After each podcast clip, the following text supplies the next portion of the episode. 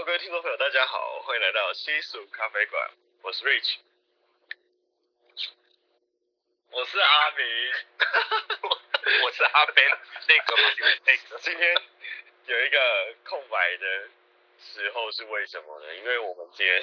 没有办法用眼神示意啊，我们大家都在家里头，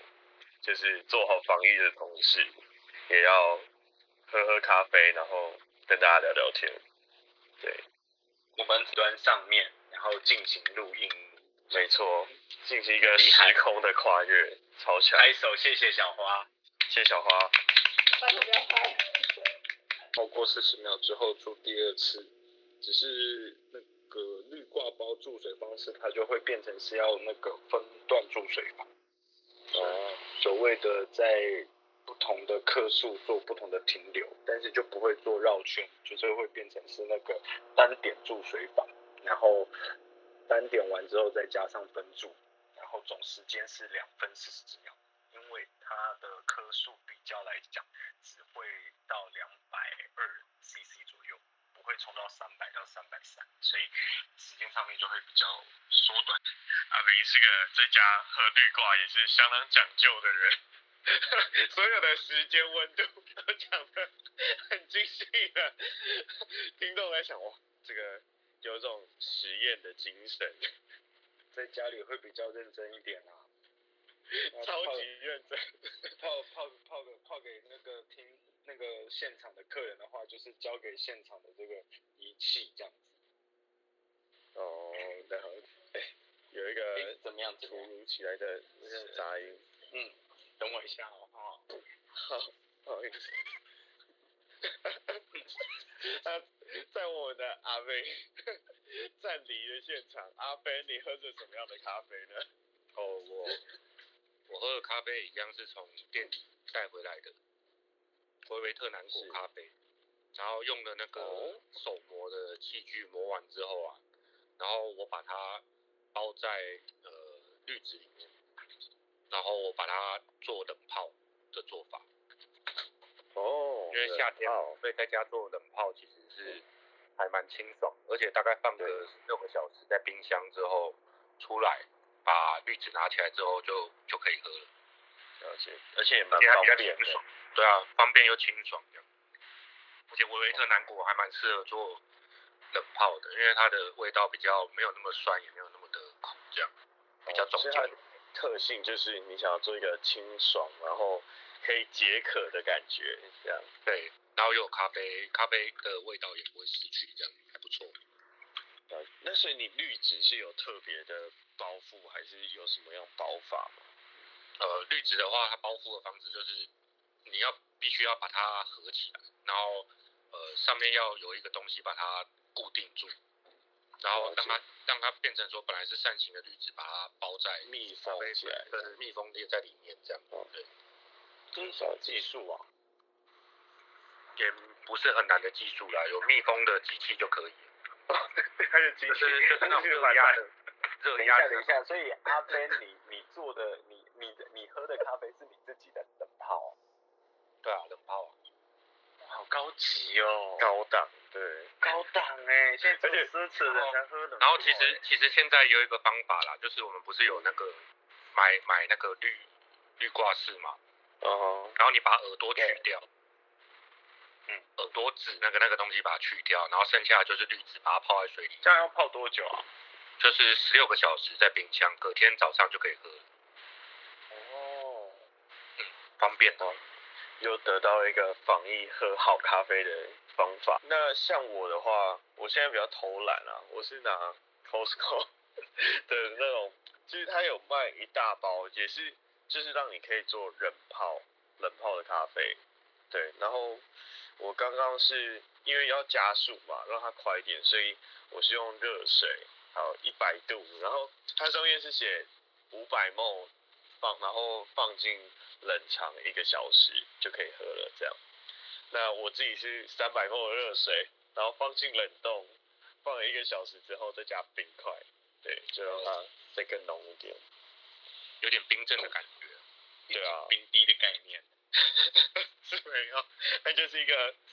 轻松，然后比较，因为像这种做大量的真的是就是比较便宜嘛，对啊，就是如果真的大家觉得上述两者的方式有点需要一些钻研的技巧的话，这个就是最平民的方式，对，就可以很轻松有一杯好喝的咖啡。那喝起来，我就觉得一定没有像可能艺术咖啡馆的店内的豆子这么的好喝，风味就是很多元，对吧？但喝起来就是还行，可以应付就是你需要咖啡因的时候，然后又想要喝点。冷萃啊，这种咖啡可以应付你的日常需求。那刚刚其实讲了很多种咖啡的冲煮方式嘛，或制作方式，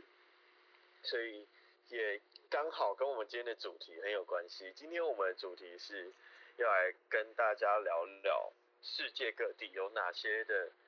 咖啡会有特色的冲泡方式。因为大家一定听过什么美式咖啡、意式咖啡、法式咖啡、越南咖啡，就是这么多的名词。那他们之间各国有什么样的差异，代表着什么？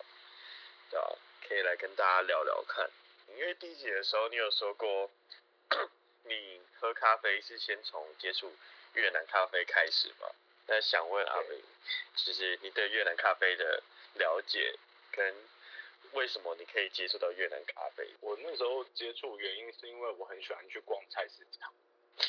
然后因为菜市场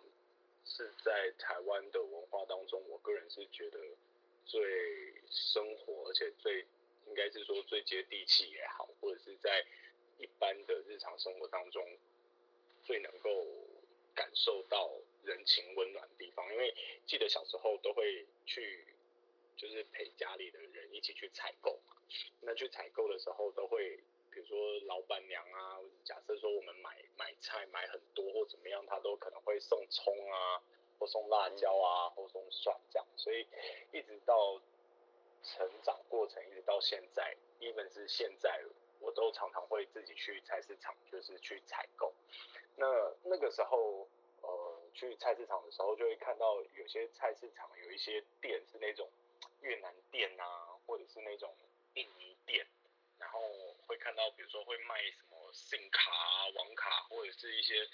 那些国家的一些东西，就是东南亚的那种杂货店、便利商店的感觉。对对对对对。然后我就因为很好奇，是它就有外面有放一个那种架子，然后上面放的全部都是。很很多很大包的，比如说 G7 啊，还是什么的咖啡这样子。然后看到之后，我就觉得，哎，很很新奇。然后我就觉得说，哎，这个是什么东西？然后我就想说去喝喝看。然后他就那时候又很便宜啊，大概一大包，我忘记了，大概一一百多块还是几包两百，反正就是很很，我记得是一个很很很亲民的价格，就几百块那种。然后。嗯，我就想说买买一大包回来试试看，然后买一大包回来之后，我就冲冲嘛，它就很像是我我个人觉得第一次的感动，很像是那种美露的升级版，就是那种你知道，你就就买美露回来会自己泡，或者是你买那个美露直接喝，然后我就觉得哇，很多的那个咖啡的味道，然后又又香，然后又很甜，像它有点类似三合一咖啡这样，对它它其实就是三合一的重口味版这样。哦，重口味版。但是但是后来就是真的去学咖啡之后，就是越南的咖啡，其实在他们的世界里面，就是应该是说在越南这个呃国家里面是最普遍，就一般人他们在喝咖啡的时候，他们其实。不是会，就是那个三合一当然是工厂啊弄好啊包装好，但其实越南咖啡他们在喝的时候是会用一个很特别的一个咖啡的器具，对，然后那个器具是专门拿来用过滤的，然后那个过滤的杯子就是你会把粉啊放在那个杯子里面，然后那个杯子的底部有很多的洞，然后比如说你把你的咖啡粉磨好之后放在那个滤滤杯里面之后，你就直接加水。它有点像是，我想一下，它有点像是我们的蛋糕滤杯，但是它下面更多的洞，然后就铺滤纸，然后直接加水，直接加热水，然后它就直接直接萃取，它不会再经由滤纸那样直接萃，所以它透过那个滤杯，然后它可以直接萃下去，然后就渣也就被那个小洞给。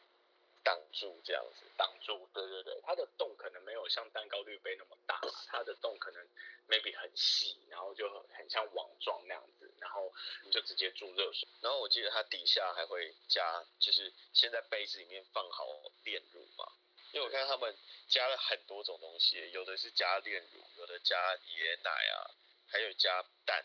这个是他当时说被法国人引进越南的时候，那因为。越南那边鲜奶比较难取得，所以改成炼乳。然后因为炼乳没有办法，就是打成奶泡嘛，所以说他加蛋，他是用蛋黄、砂糖跟炼乳，就打成勾勾的，打成稠的，然后倒在咖啡上，淡的咖啡。哦。对啊，就比较越南那边比较特别的喝法，对啊。除此之外，还有乳酪咖啡。只是加乳酪啊，然后放上一些芒果发酵过的米饭，嗯，然后上面再淋上一层咖啡。就是越南的咖啡，就是他们当地其实对于咖啡有很多不同的喝法，然后都会加一些比较意想不到的东西，不管是椰肉、椰汁，感觉整个很东南亚哎。对，蜜咖啡，就是有一种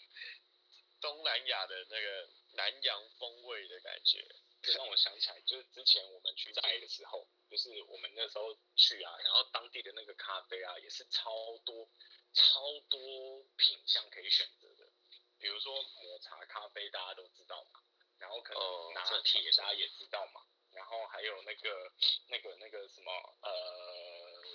那个三合一，就是它有加茶，然后有加奶啊，然后有加炼乳。加，就是加 espresso，这也很常见。嗯、对，但是他那边真的是很厉害的是，什么东西都可以加咖啡。我看到一个最特别的是 芒果拉芒果，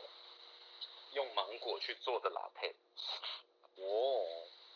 它有点像是芒果冰沙，然后加了 espresso。那感觉也还不错啊，感觉是一个很爽口的东西。还是芒果味道其实会蛮冲突。嗯，下次的话你可以买买买来试试看，你可以实验看看这样。好，那刚刚其实讲完越南咖啡，其实会发现，其实越南咖啡它跟法国是有很大的关系嘛，因为毕竟法国跟越南有一个相当大的渊源，历史渊源，所以不如就来。一起聊聊法式咖啡吧。想问阿斌跟阿斌，你们觉得法式咖啡跟意式啊，就是有什么样的差异？这样，让这次让阿斌先说好了。法压壶。法压壶，它其实它其实当初设计起来的话，它也是可以多功能使用的。就是它其实它可以泡茶，就是像。法国人也喜欢喝一些红茶嘛，那它其实也可以泡咖啡，所以它其实算是一个多功能壶吧。嗯，然后它基本上它是利用，呃，就是它其实是长得像一个壶的形状，但是它中间有一个那个算是杠杆，然后它就是往下压的时候，然后它因为会有孔隙，所以它可以把一些茶叶或者是咖啡把它留在下面，然后最后。汁会往上，压力会把其他的汁往上带，这样，然后顺便过滤这样。所以到时候喝到的咖啡或茶的话，会比较就是没有杂质，但是其实它的杂质跟，呃，例如说跟某一些像用滤纸去过滤过的，可能还是没有那么的干净，这样，还是比较浑浊。我还没有用过发压壶喝咖啡。其实发压壶，法压壶也可以做的很脆哦。真的哦，嗯，会是把咖啡粉放进去之后，然后你把就是先不要压它，然后把它整个放进去冰箱，然后最后你要喝的时候再把它往下压，然后最后再把它倒出来就变成冷萃。哦，只是它的味道会比较重一点，因为它的过滤毕竟不是那么的完整，没有像绿布啊或者是滤纸过的这么完整，所以它的呃它的喝起来的口感会比较有一点那种沙沙的感觉，应该是土耳其。土耳其连都连过滤都没有，就是直接淋还有渣，对对，还要喝渣。讲到法国的咖啡的话，都会想到 Olé 这个名称嘛，加了牛奶的咖啡，所以加了牛奶咖啡其实会有很多名称上的变化，会随着它加不一样的东西嘛。那这个是应该是在意式咖啡里面很多，对不对？因为我之前看到好多好多名称，或者是在西蜀咖啡馆里面，有一间特别的西蜀咖啡馆的店面当中呢，又卖什么玛奇亚朵啊。那其实讲到意式咖啡的话，几乎都是用 espresso 去做变化嘛。那让我印象很深刻的是，美式好像也跟意式咖啡有点关系。那我们可以请我们的阿 Ben 说说看嘛，美式咖啡。哦，美式咖啡它其实就是呃有一台叫做美式咖啡机的。那它的机器的话，其实它很多元，有一些会它会把豆子直接放进去，它就会帮你自动磨成粉啊，然后再自动注水，然后就出来过滤之后出来完整的一杯美式咖啡这样。那其实美式咖啡它的做法的话，比较像是说。它是用呃机器的方式去冲煮它，然后也是用机器的方式去磨粉，然后它大概出完一杯大概会大概两分钟的时间，然后很符合那种上班族，所以基本上在很多的呃一开始在美国那边很多的他们的办公室几乎就是每人手一台啊，对啊，然后就是很方便。电影里面电影里面看到的嘛。就比如说，对对对对对对，这样，然后好莱坞，对，没错，然后就会开始煮这样，对，而且按下去它也可以做别的事情，很很方便啊，它根本不用去管它，像我们手冲我们要去顾它嘛，它那个就按下去了就直接就是等，然后就直接时间到就出来，大概两分钟的时间，所以其实上科技的那个咖美式咖啡机还会跟你讲话，哦，它有人工智慧，嗯，所以它就是走一个快速。实用就是我就是要省时间，然后又想喝到咖啡来来提神啊的方式这样。它人工智慧的话，它讲话它可能还可以帮你调那个浓淡哦，如果你想要久一点的话，它可以就是再帮你浸泡久一点再起再出来这样。对啊，所以更方便。嗯，有，所以美式咖啡它其实就是走一个方便快速为主这样子。对，那是像美国人用 iPhone 一样，就都是放那个屁股里面，他不会用什么手机还要掀盖还干嘛没有，他就拿起来直接也就是从简单快速，哦，简单极简化，所以它其实也就是 espresso，然后再加上水去稀释它。对，没错，咖啡了解。那其实像是讲说加水啊，可是那个温度很重要。哦。其实虽然说好像美式好像怎么样，但是其实那个水的温度是会影响那个美式喝起来口感。没错，了解。嗯，好。那在于美式很快速的话，其实现在会看到，呃，我想要讲比较特色的是日式，因为台湾现在有很多日式咖啡厅，啊，或者甚至是连锁的。对，那日式咖啡的特色呢，是以像我们比较常见的手冲啊，或是虹吸式为主，对，那相对来说他们会因为日日本很注重细节嘛，所以手冲的话会想要去冲出豆子的不同的风味特性，那也延伸出了很多呃差异，他会很重视不管是你的冲法，像不管是什么分段啊，或者是直接。煮完的或者是点滴法，那除了冲法差异的话，也会有我们器具上也会有很大的影响嘛。